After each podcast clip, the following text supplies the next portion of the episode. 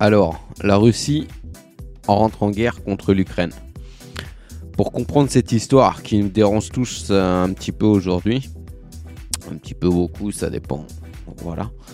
Euh, comme disait euh, Winston Churchill, faut, faut regarder en arrière en fait. C'est euh, l'histoire, c'est un éternel recommencement, recommencement, bref. L'histoire nous raconte toujours l'effet présent.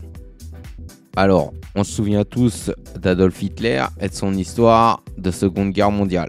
À cette époque, pendant que Hitler voulait conquérir le monde et que le monde était dans un trouble incroyable, l'Europe de l'Ouest, l'Occident et les Russes se sont mis ensemble pour résister à Hitler. Comme Hitler était un guerrier aguerri, il a fallu qu'ils se mettent ensemble en fusion pour essayer de pulvériser ou d'écraser l'armée allemande euh, qui euh, faisait très peur à l'époque. Donc euh, à la fin de la Seconde Guerre mondiale, il y avait deux groupes évidents il y avait l'Occident, l'Europe et les États-Unis. L'Angleterre, la France, la Belgique, le reste.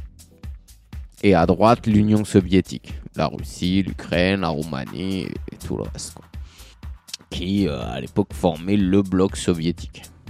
Ces deux groupes de personnes vivaient dans deux mondes complètement différents et ne partageaient pas nécessairement les mêmes valeurs, les mêmes idées politiques ou idéologiques, sociales, bref. En 1945, on a créé les Nations Unies dans le but de fédérer tout le monde et euh, d'apporter la paix, la gentillesse, euh, la sympathie entre les pays, la coopération, euh, tout ça quoi. On veut vivre en paix dans ce monde. La Seconde Guerre mondiale ayant eu, ayant laissé des traces.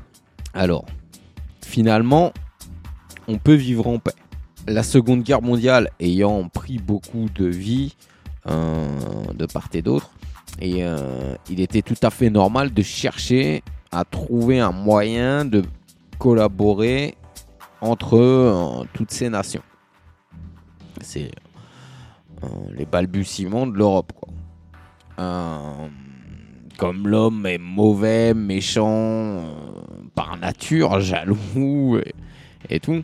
En Europe, très vite, euh, il commence à y avoir des ressentiments à l'égard des soviets qui sont quand même un groupe d'hommes forts et qui vont plus tard faire même peur aux États-Unis avec la fameuse guerre froide c'est une nation qui est très grande de par son territoire, par son nombreuse par euh, son peuple, qui s'étend beaucoup euh, sur la planète, sur le point de vue militaire, peut faire peur.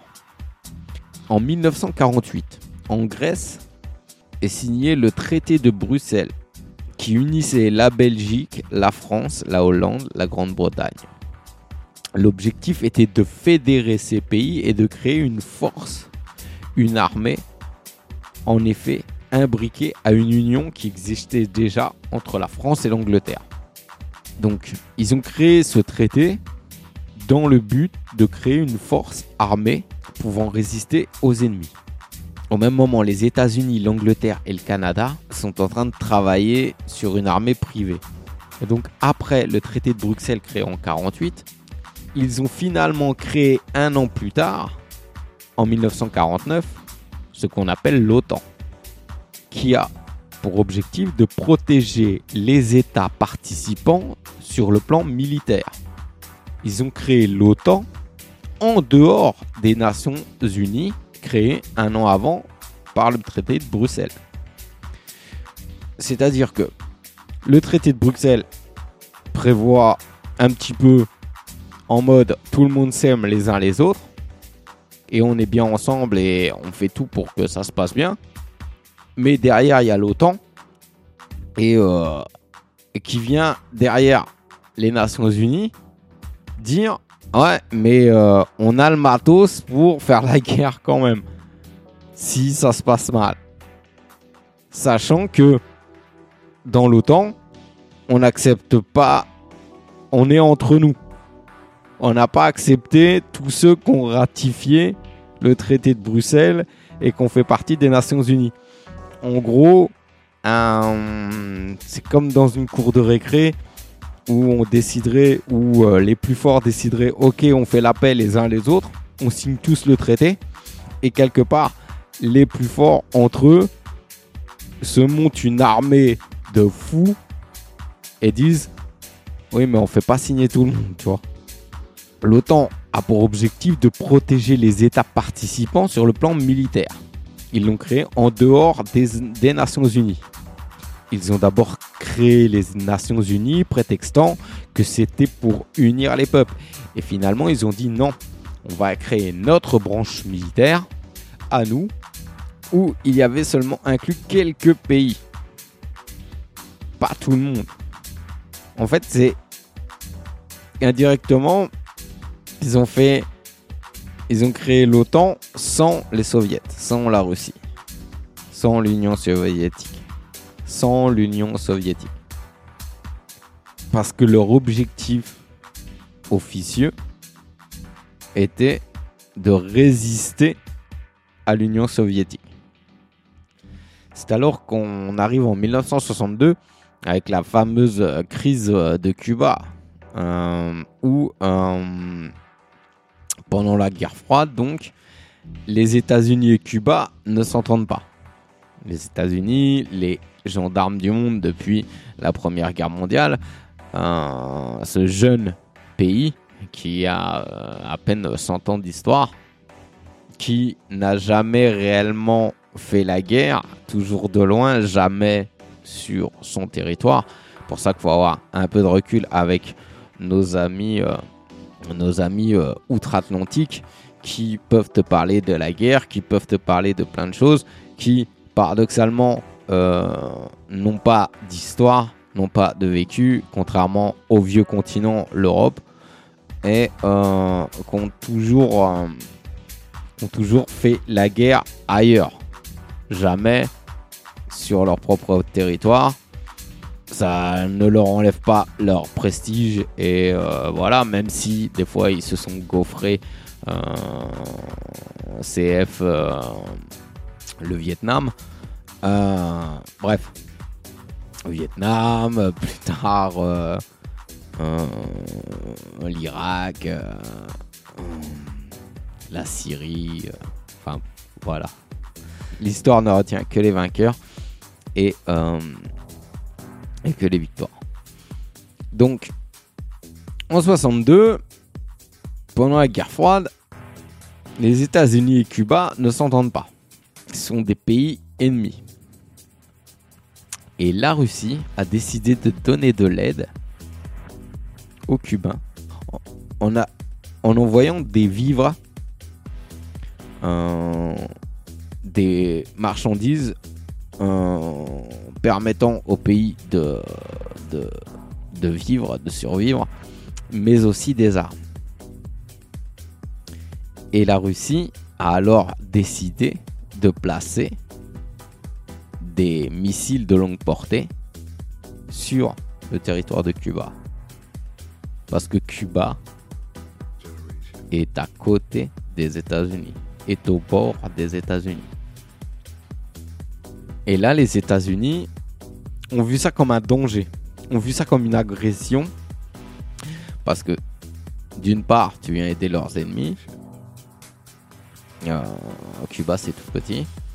Mais tu les menaces indirectement, puisque tu as des missiles qui, en quelques minutes, sont capables, euh, ont une puissance de frappe dans un délai beaucoup moindre sur, les grandes villes américaines. Et les, les Russes n'ont jamais été aussi près géographiquement des États-Unis. Rappelons que les États-Unis n'ont jamais fait la guerre chez eux. Donc, ça a euh, tendu la guerre froide. C'était à son paroxysme en 62, les distances sont alors beaucoup plus réduites. Donc, il en va de même pour la réaction. Et la réaction en quelques minutes, si tu, si tu loupes d'intercepter les missiles qui viennent frapper une de tes villes, hmm, t'as pas trop le pas trop le temps de venir que si ça vient de, de plus loin quoi. Ces missiles de longue portée capables d'atteindre Washington, Chicago et beaucoup d'autres villes américaines. Ça a créé une alerte générale aux États-Unis et le président euh, euh, John Fitzgerald Kennedy s'est levé, disons, et a appelé euh, la, la marine américaine à déployer des bateaux pour intercepter les bateaux qui viennent de Russie et qui vont à Cuba. Donc ils ont alors empêché les bateaux russes d'atteindre Cuba pour pas que d'autres missiles viennent aux portes des États-Unis. Les États-Unis, comme tout pays, légitimement veut protéger son pays. Quand tu te sens menacé aux portes de chez toi, c'est légitime. Je suis pas en train de prendre parti pour l'un ou pour l'autre, je pose juste, je regarde je constate. Toi qui m'écoutes, tu laisserais pas installer des gens malveillants sur le pas de ta porte. Ok, ils sont pas chez toi, mais c'est quand même une pression psychologique en plus et un risque palpable. Donc, euh, Khrouchtchev, à l'époque, le président russe, qui a déployé quand même euh, beaucoup d'hommes, beaucoup de, missiles. Enfin, voilà, les chiffres parlent d'eux-mêmes.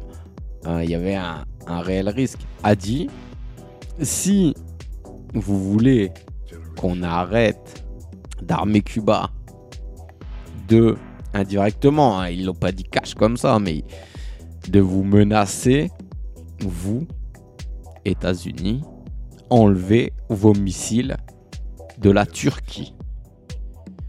Car en Turquie, il y avait des, militaires euh, américains et euh, des missiles euh, qui pouvaient frapper la Russie comme les Russes le font à Cuba.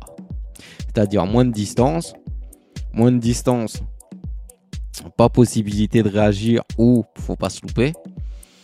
Et euh, en, fait, en fait, ils ont répondu par l'agression, par l'agression. En fait, ils ont juste fait de même, en fait. En fait, euh, c'est comme des gamins, comme, comme, comme après dans la vie de tous les jours ou quoi. Les gens se permettent de faire des choses, mais quand tu leur fais la même chose, là, il, il y a un problème. Mais, mais attends, voilà.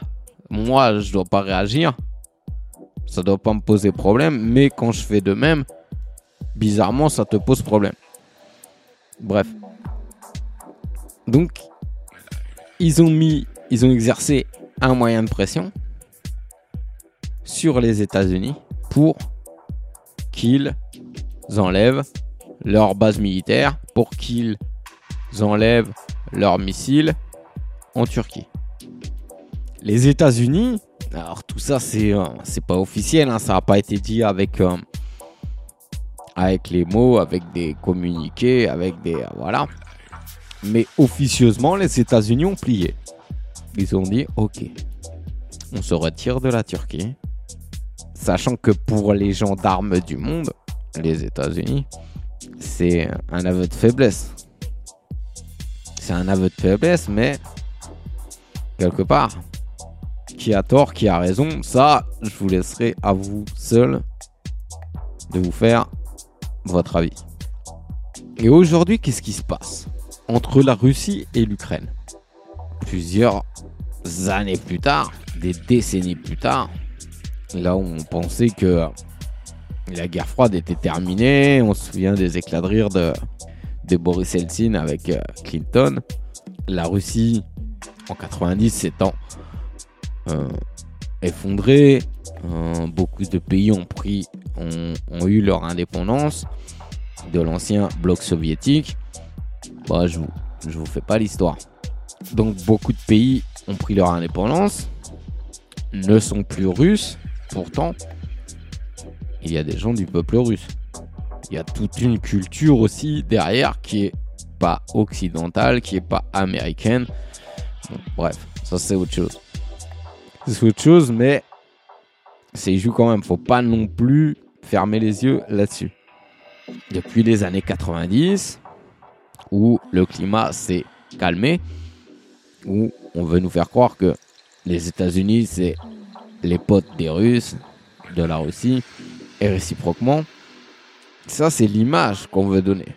C'est l'image qu'ils veulent donner. Mais jusqu'à présent, économiquement, tout le monde était gagnant. Et même si ces pays ne partagent pas les mêmes idéaux, les mêmes valeurs, la même culture et tout, ok, ils sont pas amis-amis, mais tant, tant que tout le monde a à y gagner, le win-to-win, gagnant-gagnant, eh ben, on met de côté nos ressentis ou voilà. C'est quoi, on fait affaire ensemble, y a pas de souci, mais on n'est pas potes. C'est beaucoup comme ça que sont les rapports humains, surtout aujourd'hui. On évite les clashs, les conflits, et euh, tant qu'il y a à prendre et à donner, si tous les partis s'y retrouvent, ben écoute, on continuera et c'est pas pour ça qu'on deviendra Donc je vous dis, les États-Unis sont le leader de l'OTAN. L'OTAN qui, paradoxalement, cette armée créée dans la foulée des Nations Unies pour un monde de paix, peace, love and unity.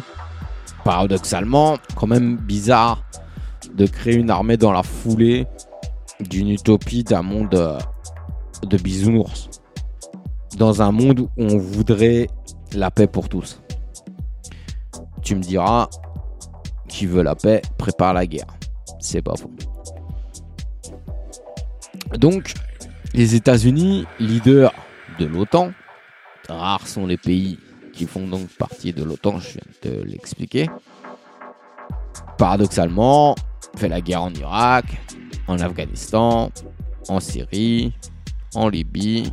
Ces guerres qui commencent sans l'autorisation, sans négociation, souvent sous des prétextes obscurs, mais qui a, semble-t-il, pour légitimité la paix des peuples dans le monde. Revenons à aujourd'hui. La Russie réagit à l'égard de l'Ukraine parce que l'Ukraine a fait une demande et veut faire partie des pays qui font partie de l'OTAN et qui, par conséquent, peuvent bénéficier du soutien de la plus grosse armée du monde. Seulement, l'Ukraine est le pays voisin de la Russie, qui sont frontaliers. Rappelons la Russie n'a jamais été conviée à rejoindre l'OTAN. Pour montrer un peu cette euh, dissonance. Donc, on crée une armée peace, love and unity pour tout le monde, mais il y a des gens qui peuvent pas rentrer. L'Ukraine, si elle rentre dans l'OTAN, alors ça veut dire indirectement qu'on peut menacer la Russie. Et Vladimir Poutine a vu ça comme une menace. Une menace, une intimidation. Rappelons que dans beaucoup de pays, on place des présidents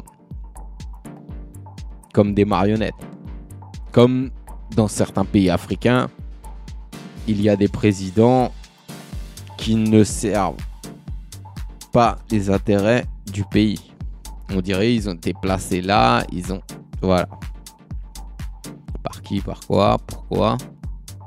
Aujourd'hui, le président ukrainien apparaît apparaît comme l'une de ces personnes. Seulement, si l'Ukraine fait partie de l'OTAN, alors l'OTAN aura la possibilité de placer des missiles. On est quand même 60 ans plus tard, les progrès technologiques sont incommensurables. Aujourd'hui, on comprend juste que la Russie se sent davantage menacée si on place des missiles de longue portée à ses portes. L'OTAN, les Nations Unies, c'est un groupe de personnes qui veulent dominer le monde tout en excluant certaines personnes. C'est concevable, c'est, un point de vue. Aujourd'hui, effectivement, si le méchant, si méchant il y a, n'est pas convié à, ça paraît légitime. Mais alors, faut pas dire tous ensemble. Tous ensemble et la paix. C'est un petit peu hein, comme si euh, un homme braquait euh, son revolver sur la tempe de sa femme ou d'une femme et lui dit Dis-moi que tu m'aimes. Ah oui, il y a de l'amour. à quel prix? Sous quelle menace? Bref. Aujourd'hui, les télés, les médias décriront Poutine comme un dictateur. Effectivement, il en a tout l'air. Mais euh, j'ai pas l'impression de voir mieux de l'autre côté. C'est une histoire de point de vue. Et parenthèse ouverte et aussitôt fermée, les médias appartiennent tous aujourd'hui à quelques pointures qui orientent l'information, qui donnent un point de vue de l'information. Parenthèse fermée. Aujourd'hui, on peut dire n'importe quoi de Poutine. On peut critiquer l'homme, on peut critiquer le dictateur, on peut critiquer le président, on peut critiquer ce qu'on veut. Moi, j'ai, j'ai aucun avis sur cette personne, ni bon ni mauvais. Je regarde juste ce qui se passe en Europe. Et donc, en tout cas, si je formate mon cerveau, je peux me dire que ça paraît légitime de se mettre en colère quand euh, la police décide d'aider la personne qui s'est installée devant chez toi, pour reprendre l'image de tout à l'heure, en armant cette personne qui se trouve sur le pas de ta porte. Il y a des coups à, à vouloir réagir. Surtout quand la police a bombardé, a fait de nombreux dégâts. Je vous rappelle qu'ils ont bombardé la Syrie sans autorisation de le faire. L'Irak sous prétexte qu'il y avait des bombes nucléaires. On les cherche toujours. L'Afghanistan, pendant plus de 20 ans, a payé les conséquences. Le peuple a payé les conséquences de tous ces morts, de ces blessés de guerre, toutes ces atrocités, de ces villes complètement démolies. Il faut simplement s'appuyer sur des faits. L'histoire que nous vivons, nous sommes amenés à la vivre et à la revivre et à la revivre et à la revivre. Bis repetita. Comment tu peux comprendre le présent sans regarder en arrière, ce qui s'est déjà fait Ça paraît logique de le faire. Aujourd'hui, Michel va te voler un euro. Demain, il te vole 2 euros. L'année prochaine, il te volera 10 euros. Dans 3 ans, il te volera 10 euros de nouveau. Comment tu peux te dire que Michel va changer Comment tu peux te dire que Michel va devenir une bonne personne? Puisqu'on dit rien à Michel. Michel a toujours raison. Bref, aujourd'hui, c'est une hypocrisie totale. Et c'est là qu'on se rend compte que la France, c'est devenu une petite marionnette des États-Unis.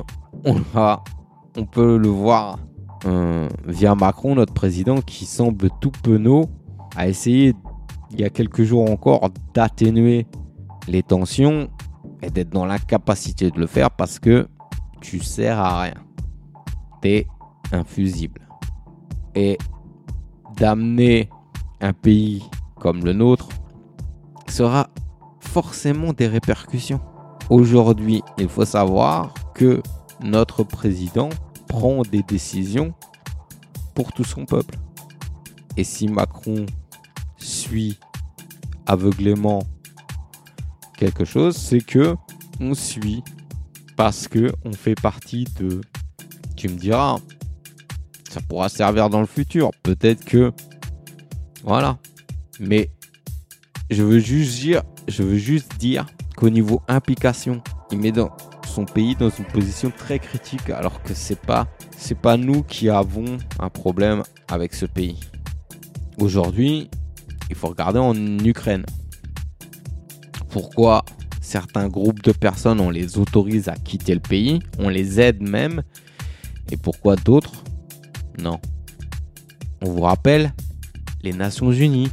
Normalement, c'est tous ensemble, tous égaux. Voilà, donc on est censé aider tout le monde au même degré, au même... Non. Là qu'on se rend compte que non, c'est beau sur le papier, c'est beau. Mais dans les faits, ça n'a jamais été le cas en fait. C'est jamais le cas. C'est jamais euh, chacun sa merde. Chacun sa merde. Toi, je t'aime bien, je t'aide. Toi, t'es blanc, ressortissant. Ok, c'est bon. Toi, t'es. Voilà. Émigré, nanani. Ça va être plus dur. Tu te démerdes. Donc les, Nations Unies qui unissaient tout le monde, finalement n'aident que une partie d'eux. Je pense que, expliquer comme ça, concrètement, ce soir, si tu as des enfants, des petits, qui comprennent pas la vie, tu leur expliques juste, voilà, avec des dessins ou en mode histoire tout ce qui s'est passé depuis 1945. Quoi, la Russie nous a aidés, c'est débarrassé du grand méchant loup Adolphe. Mais juste après, on avait peur d'eux. On a signé un truc. Peace, Love and Unity. Derrière, juste derrière, on s'est fait une petite armée parce que quand même, ces gens-là faisaient peur. On n'aurait peut-être pas renversé l'ogre sans eux. Et après, ton pote, tu mets une bonne pression. Ton pote qui t'a aidé, bah tu le menaces de loin avec ton fusil. Et quand il fait pareil, bah tu calmes les choses. Tu fais ok, ok, j'arrête. Il arrête. Et 60 ans plus tard, tu remets ça. Je dis juste pas. Je j'ai aucun parti. Je prends aucun parti. Je vois ça que de loin. Naïvement peut-être. Pour certains. C'est pas que je comprends ou je suis en train de dire que c'est acceptable. C'est juste que je me dis, c'est un petit peu normal. Quand les États-Unis se sentent menacés à Cuba, ok, eux, voilà, ce que je reproche juste à Poutine, c'est le fait de déclencher la guerre. Voilà. Et là, je pense que c'est une erreur humaine. Quand je dis humaine, c'est de l'homme. C'est l'homme et son ego et tout ce que ça implique.